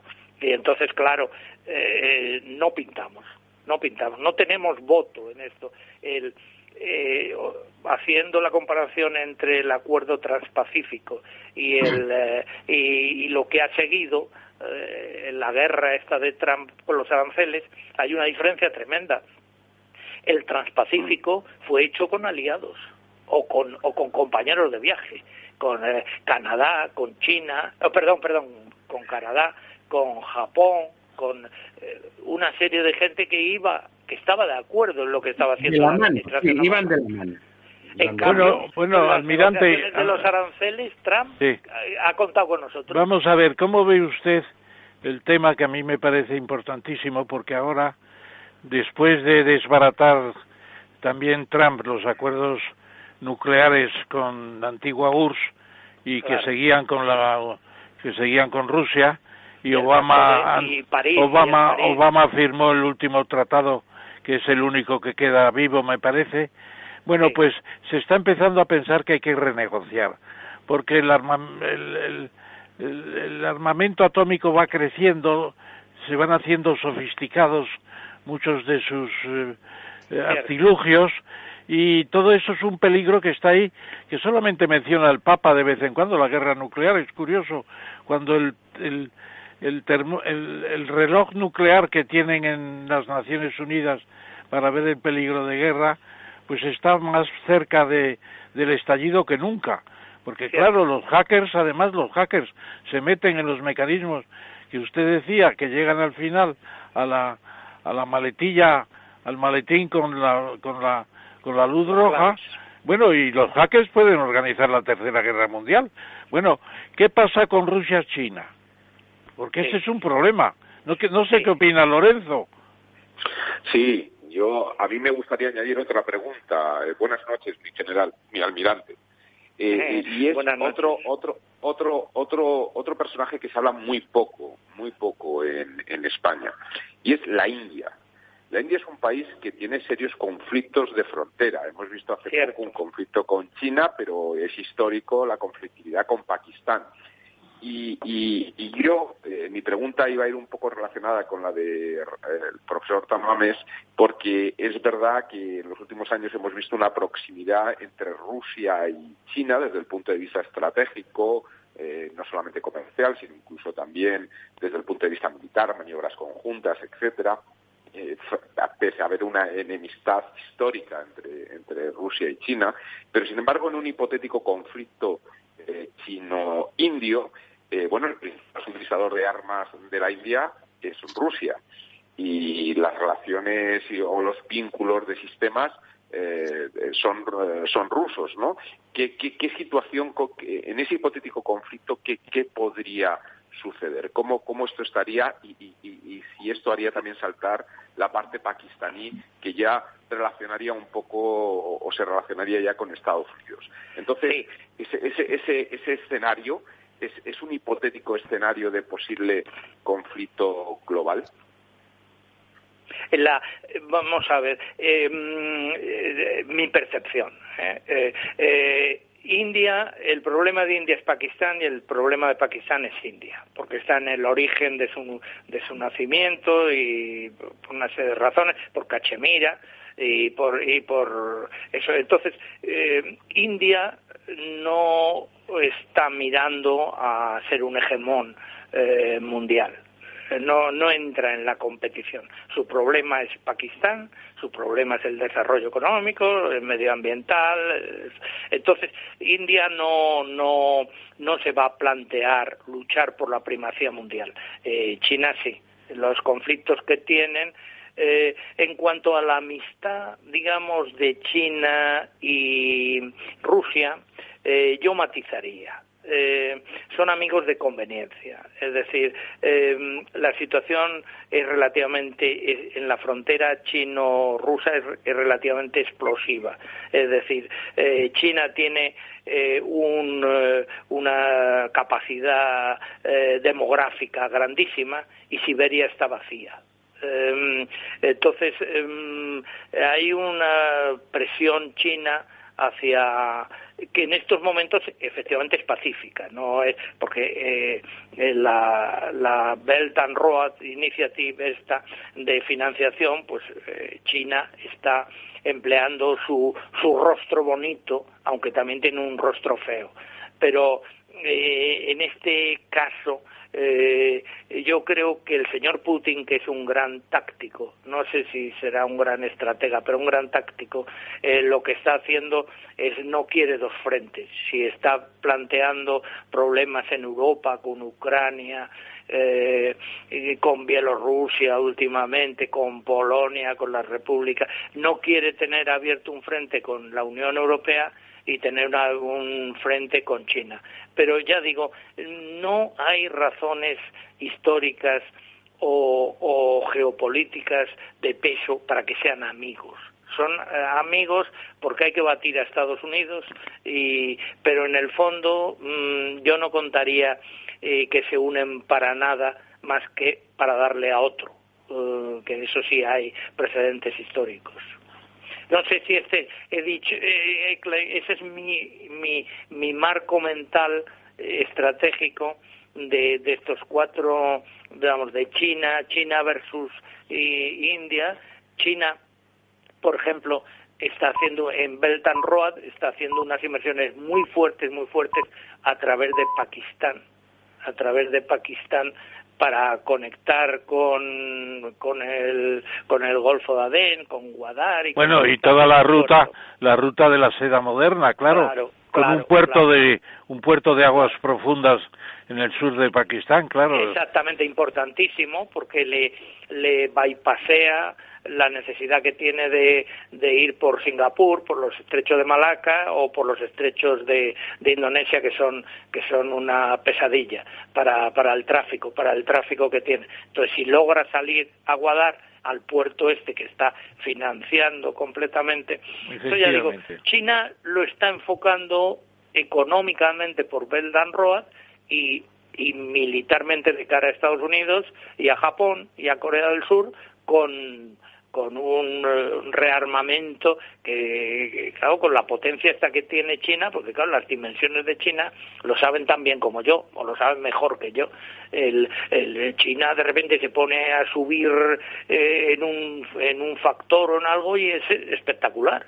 Entonces ha decidido armarse y vaya que sí se está armando, ya digo.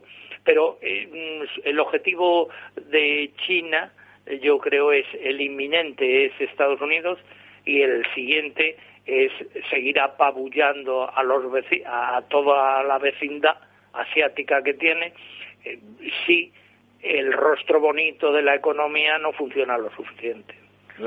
Y, en ese en ese apabullamiento a los vecinos próximos, eh, ¿cómo encaja eh, el conflicto también histórico de China con, con Taiwán? ¿Con qué? Con Taiwán. Ah, bueno, bueno, todo, todo, todo toda nación busca la unidad busca la unidad de eh, como primera eh, lo mismo que a nosotros el separatismo de algunos eh, de algunos sectores de Cataluña no o del País Vasco nos duele al resto de los españoles y es un tema que nos nos a veces perdemos los estribos. Pues indudablemente China busca busca eh, la busca la unidad de Taiwán que al fin y al cabo es territorio es eh, territorio chino eh, con otro régimen. Antes tenían una sola nación dos dos régimen. En Hong Kong se está demostrando que eso de los dos régimen no funciona muy bien porque ya digo es que China está sacando eh, quizá la administración americana está sacando su rostro de inútil y perdiendo sus aliados, pero China está sacando un rostro autoritario y, se está viendo mm, que el gobierno comunista a lo mejor es muy bueno para parar la pandemia, a lo mejor es mejor que la democracia para parar la pandemia. les voy a facilitar un dato histórico que no está muy, digamos, popularizado. Muy poca gente sabe que la isla hermosa, Formosa, antes de Taiwán, fue un dominio español durante 16 años como consecuencia de que las Filipinas españolas, para acabar con los piratas y además entrar de alguna manera en China, se posesionó de, de, de lo que es Taiwán e incluso hoy los eh, pensadores taiwaneses utilizan el hecho de que España estuvo allí como un hecho diferencial con la China continental y están redescubriendo las viejas iglesias españolas, reconstruyéndolas, etcétera. Es una cosa muy curiosa, pero aparte de eso no cabe duda de que el comportamiento de China en Hong Kong ha hecho que Taiwán cambie, porque estaba en el Kuomintang y ahora está en los independentismos. Claro, está esto, que es lo que le duele a China y lo que le gusta a Estados Unidos, claro. Claro, el, Taiwán se ha mantenido en una especie de indefinición de no declarar la independencia, los partidos proindependentistas eh, se ponían eh, se ponían un poco la eh, el bozal, se ponían tal, pero sin provocar completamente a la vez el negocio, el comercio es importantísimo. Por ejemplo, uno de los yo alguna de las cosas que he leído es que a lo mejor si invade China continental a Taiwán algún día, uno de los factores pudiera ser eh, el hacerse con la fábrica de microcalculadores, de chips que emplea Huawei. La mayoría de los, mm, de los chips vienen de, de Taiwán. Entonces, eh, claro, hay unas relaciones comerciales, las ha habido turísticas hasta hace poco, muy importantes, es decir, China, el gobierno comunista china, ha, usado su rostro bonito, su cara eh, guay, amable, para acercarse a Taiwán hasta ahora. Pero claro, al mirar lo que está pasando en Hong Kong, dice caramba con la cara amable, hasta que, hasta que no le guste al jefe comunista. Y entonces se acabó la, y empiezan los tiros. Entonces, claro, ahí mm, eh, Taiwán está, eh, el asunto quizá primordial tal como lo veo yo, será mi de formación profesional como marino de guerra, es qué tipo de seguridades tiene Taiwán de que Estados Unidos le va a defender en caso pues de... Seguramente, seguramente, don Ángel, ninguna. A mí me parece que tanto, dadas las dimensiones, como usted ha comentado acertadamente, las dimensiones de China, Taiwán y Hong Kong se parecen más, más que a Cataluña o al País Vasco, se parecen más al, Peñón de Gibraltar. A mí me parece que desde el punto de vista global, eh, Taiwán y Hong Kong son hechos simbólicos que una superpotencia que aspira a ser hegemónica, como muy bien dice usted, lo aspira, vamos, lo está consiguiendo, eh, resulta poco estiloso. Por otro lado, pensar que la cara amable de un régimen como el chino significa algo más allá de una capa de maquillaje es de una falta de inteligencia pristina, ¿no? O sea, el régimen, pues no es claramente lo que es muy eficiente, muy eficaz, eso no cortés no quita lo valiente, pero desde ese punto de vista. Y ahí quizá la única virtud, lo podemos decir sin ambajes, porque ya hemos manifestado todos que no nos gusta un pelo Trump, la única virtud que ha tenido Trump es que ha puesto de manifiesto en el mundo para el común de las gentes que China es una amenaza. Porque a pesar de que no nos guste cómo se está comportando, que no nos gusta y, además no nos parece inteligente, la verdad es que antes nadie había eh, hecho que fuéramos todos conscientes que la población mundial occidental en general entendiera que China era una gran amenaza no solamente a nuestro comercio y a nuestro régimen económico, sino a nuestra forma de vida en el medio y largo plazo. Dicho esto, ha sacado usted un tema que es que no le hemos comentado y cuando usted lo ha sacado pensamos, mira, esto es una cosa que teníamos que hablar. El tema de India. Usted, como muy bien dice, no pretende ser hegemónica, no lo pretende porque su introversión cultural es de tales dimensiones que ni piensa en ello, ¿no? Pero ¿no le parece que China, que perdón, que India es, un, es una bomba de relojería que puede explotar por implosión justamente y generar un problema mundial de primera magnitud? No. ¿Explotar por la persecución de las minorías musulmanas o por...? No, porque socialmente es muy insostenible, ¿no? bueno, no creo que tenga... Eh, el, el nacionalismo hindú, si no se domina, como todo nacionalismo, pues puede Claro, el amar a lo tuyo, eh, al amar a tu terruño es maravilloso. El pensar que tu terruño es lo mejor del mundo, eso es un atraso. Claro, eh, el señor Modi su política mm, de nacionalismo eh, fuerte, extremo, en el caso de Cachemira, eh, a, la, que ha cogido la administración directa, la, ha dividido en dos distritos. Eh, el, el nacionalismo hindú puede llegar a ser peligroso. Ahora, peligro de implosión de India, mm, no, no lo veo. Yo, estoy de acuerdo completamente. Es decir, India bastante problema tiene con Pakistán, bastante problema hay en la propia India con la inmensa pobreza que todavía existe. No, por eso digo implosión por pobreza, Ramón. ¿eh? No, no, no, espera. Eh, está alcanzando ya China en población, pero la India es como un 27% de China. Un 27%. Es que China ha dado un salto tan gigantesco que la India se ha quedado ahí como un poder interesante para los propios indios, pero no va a tener expansión posible. ¿Qué, va, qué, va, qué, ¿Qué va a querer? ¿Bangladesh? Bangladesh es una ruina y una pobreza. Pakistán es otro, están los musulmanes, que son enemigos. estamos de acuerdo. No hay, peligro indio, que no hay peligro indio, don Ramiro. No, hay peligro indio inminente a la vista.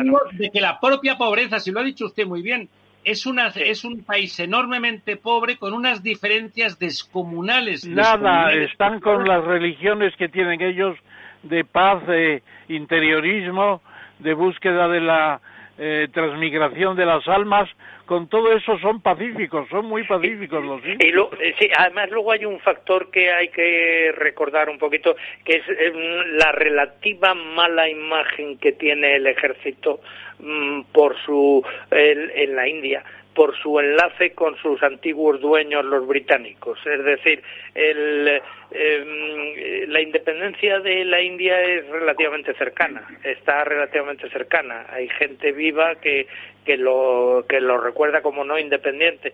Entonces, el ejército ha estado muy unido a la antigua, al antiguo régimen colonial y, luchó en la Segunda Guerra Mundial valientemente al lado de, de, la Gran Bretaña y el resto de los aliados y tal. Y eso no es la credencial suprema mm, para ser popular en, en, la situación actual. Es decir, la India independiente, en cierto modo, tiene un problema de asimilación, o me, o me lo parece a mí, visto desde fuera, con su ejército no es no es un ejército muy querido pese a que eh, los conflictos con Pakistán lo ponen en primera línea entonces es lo, es lo principal que dejó el, el Raj británico es decir, el dominio británico dejó el ejército y los ferrocarriles.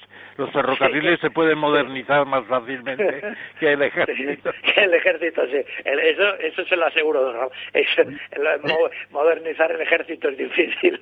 Vamos, pues los ferrocarriles, los ferrocarriles hindúes, déjenos usted correr, ¿eh? Sí, sí. No, pero sí, yo la India eh, no la veo, es un gran país, es un inmenso país, hay que tenerlo en cuenta.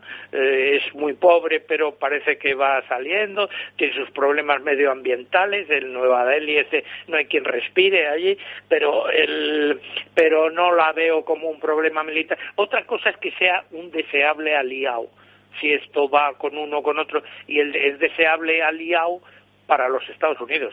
Aunque el inconveniente, me parece que lo hemos mencionado antes, es que parte de su armamento procede de la antigua Unión Soviética o actualmente de Rusia. Entonces, siempre, siempre la India ha jugado a 14 barajas ahí, a una cosa, no se ha delimitado, pero si se pusiera en un campo, digamos, proamericano, en el su geografía, eh, su, su proyección sobre el Océano Índico, que precisamente se llama así, pues eh, su geografía sería muy potente. O sea, como aliado es deseable. Como travel maker o como, eh, como nación que tiene ambiciones de predominio. o como un hegemón, no. como un hegemón, no. Bueno, don Ángel, son casi. Faltan 17 minutos para la medianoche. Eh, no, no nos hemos cansado de, hablar con usted y, de hecho, si no cortamos ahora, nos quedamos sin la sesión de Quid Pro Quo con el profesor Tamames. Eh, muchísimas gracias y esperamos, esperamos tenerle aquí con nosotros a hablar de geoestrategia y de, y de cómo va el mundo. Eh, muy en breve. Muchísimas gracias. Pues encantado, si puedo compartir algo de lo que he aprendido y me gusta mucho el ambiente y la frescura y la libertad. Esperemos no haber ofendido a muchos en, hoy, pero eh, creo que estas cosas hay que hablar. Eso es la galanura en vez del glamour, el glamour, la galanura. Eso es, sí, señor, almirante, muchas gracias. Buenas noches. Buenas, noches. La verdad desnuda. Capital Radio.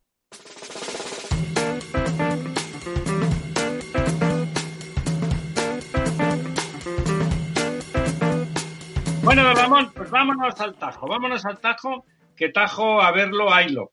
Eh, no hemos, no, siempre nos salen algunos temas de los que tenemos en, para el quid pro quo, y este, uno que es muy importante, no nos ha salido ni tan siquiera con Argimino, que Estados Unidos ha roto la baraja, hay más barajas, se puede poner otra, hay paquetes enteros de Fournier, pero oh, la tasa Google, ya saben ustedes, las tecnológicas pagan muy poquito, hacen grandes negocios en Europa, pero pagan casi todo en otros sitios.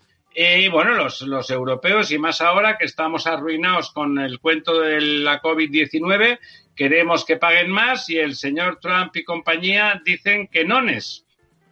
Bueno, pues eh, efectivamente la OCDE, que es un órgano al final en el que está toda la Unión Europea y está Estados Unidos, naturalmente, propuso una mesa de negociación para el tema de la fiscalidad de las grandes empresas extraponenciales, las grandes, la GAFA, es decir, todas las que están ahí, Apple, Facebook, Google, etcétera, Amazon.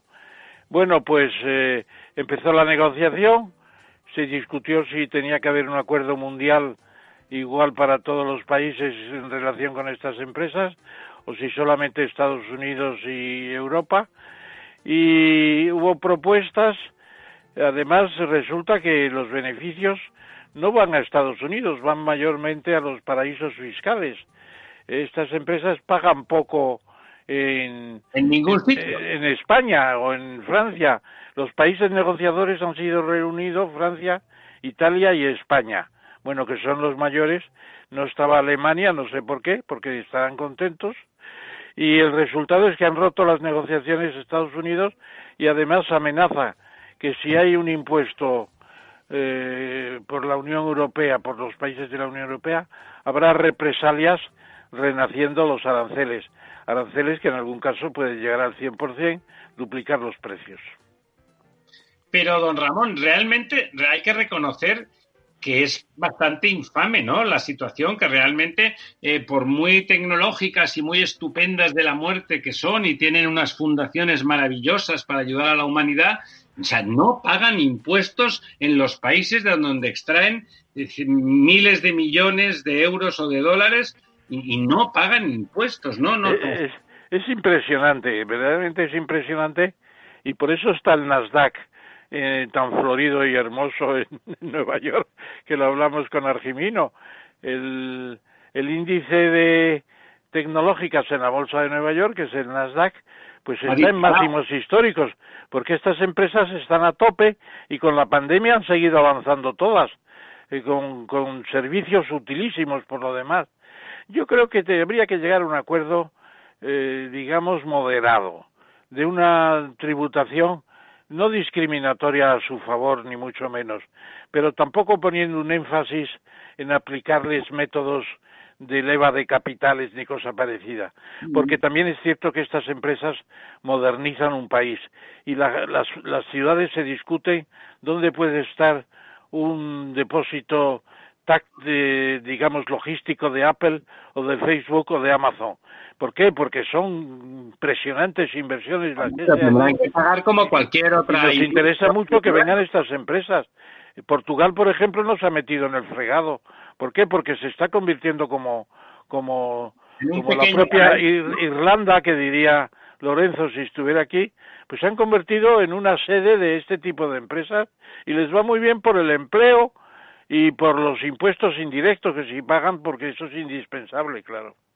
No, pero claro, ese es un camino, ese es un camino que abona al populismo, porque es verdad que entonces las empresas van por libre, acumulan capital sin dar rendimientos sociales a las sociedades donde trabajan y eso eso es enormemente discutible. Más allá de que la situación legal tenga huecos, tenga vacíos que, que, les permitan hacer eso legalmente, entre comillas, es evidente que no es justo y que no hay equidad. Y en cualquier caso, el señor Trump, pues nada, defiende, como todas son americanas, pues defiende a los suyos. Pero avancemos.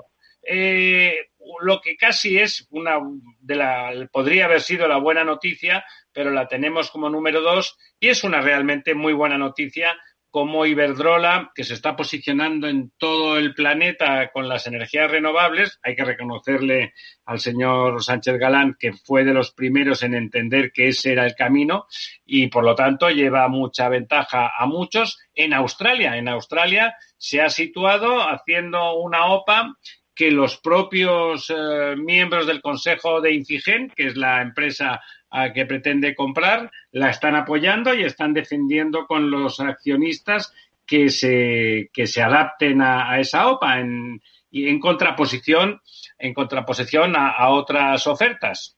Sí, efectivamente. Y déjeme que es algo que no tenemos en nuestro texto guía para este tema, que el hecho de que mientras Iberdrola entra en Australia, se tiene que marchar de un proyecto de mil millones de euros en México. ¿Por qué? Porque AMLO, Andrés Manuel López Obrador, el presidente de México, que cada día sale con una teoría a cual más disparatada, ha dicho que Iberdrola está creciendo demasiado en México. Cuando están proporcionando electricidad mucho más barata que los antiguos monopolios mexicanos, pues resulta que el presidente los echa. Y se han suspendido las negociaciones, pero porque ha dicho Iberdrola Llevamos 40 millones de dólares gastados en venir a México para negociar. Llevamos un año negociando para una central de mil millones de inversión y nos dicen que no, que no podemos invertir aquí. Eso, don Ramón, se llama inseguridad jurídica. Pero es que, no, no, es que, es que México es, es el México, es el depósito de las, de los disparates. Desde su vieja rencilla con, con Hernán Cortés porque la señora es una indigenista pseudopatriótica, pues hasta esto y otra cosa que veremos después, que viene a continuación.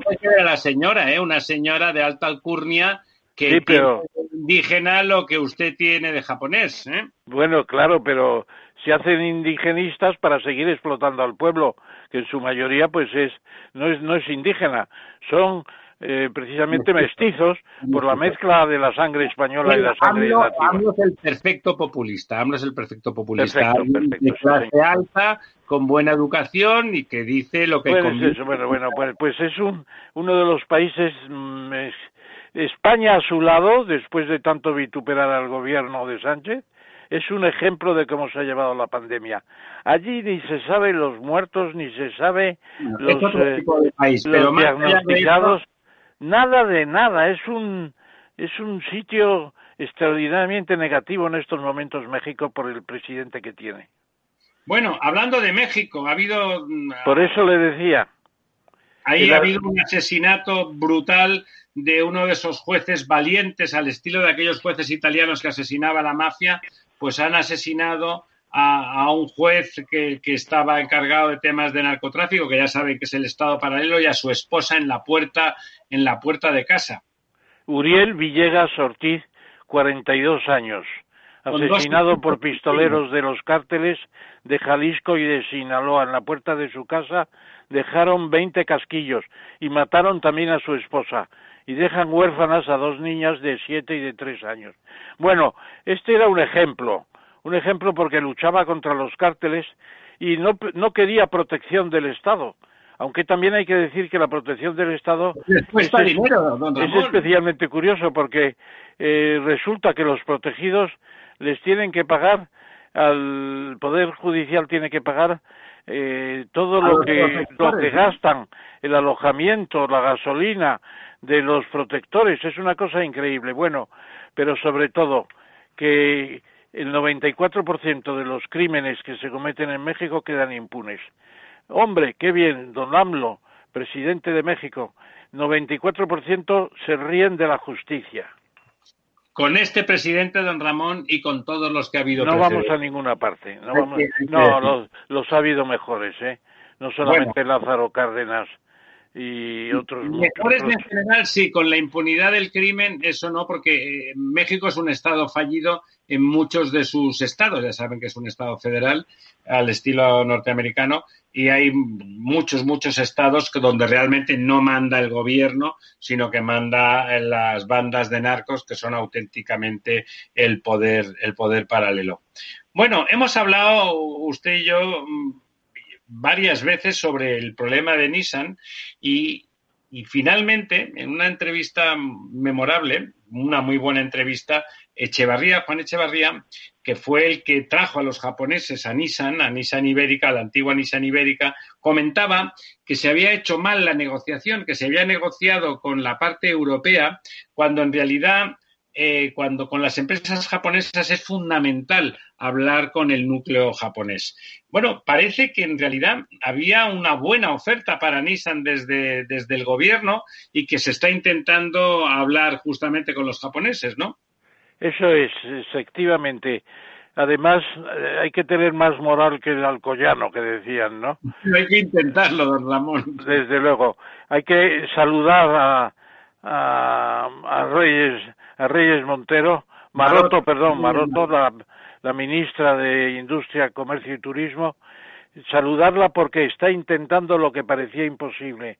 Siguen negociando con Nissan eh, y el ministerio está aunando fuerzas como la Generalidad, los ayuntamientos, los sindicatos y el comité de empresa, negociando efectivamente con Japón en directo.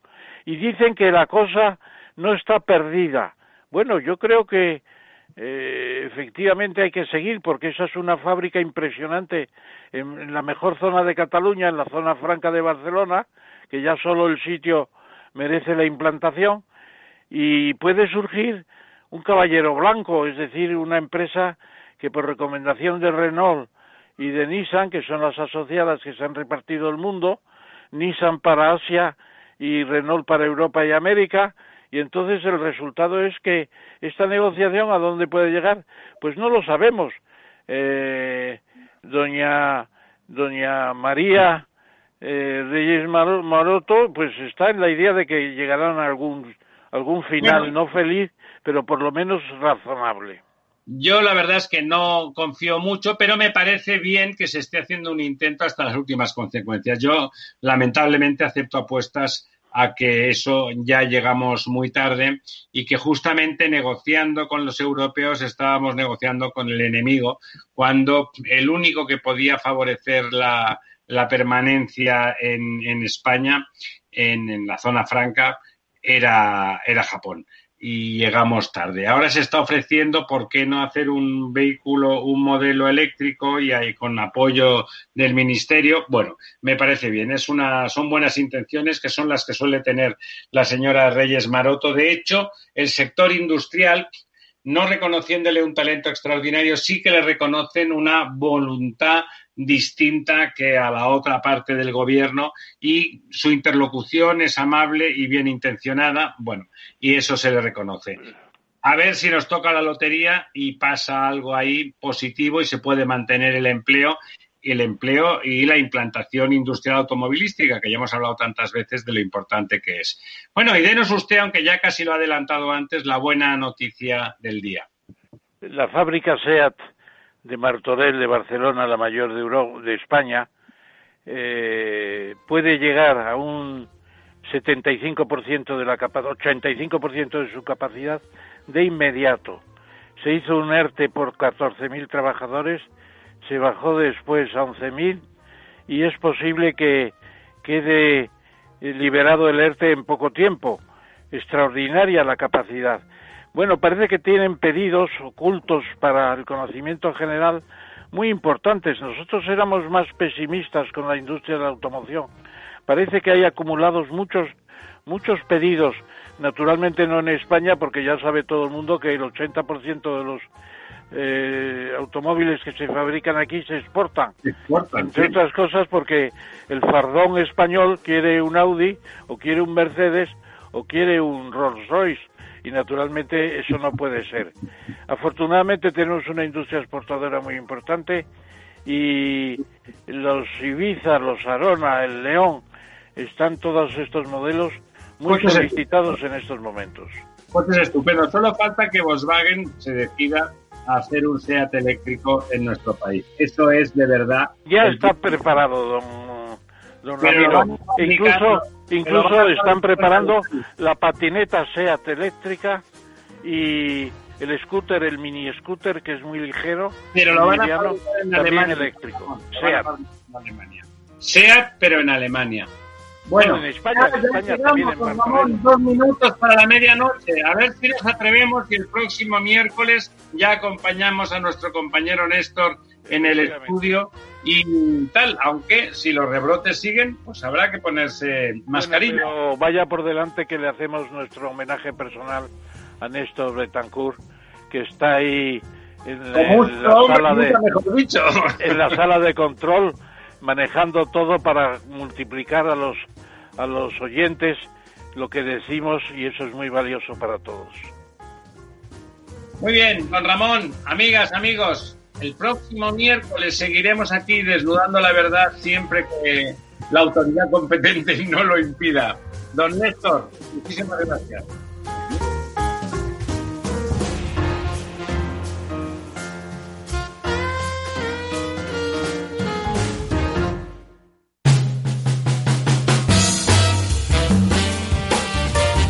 Capital Radio, Música y Mercados.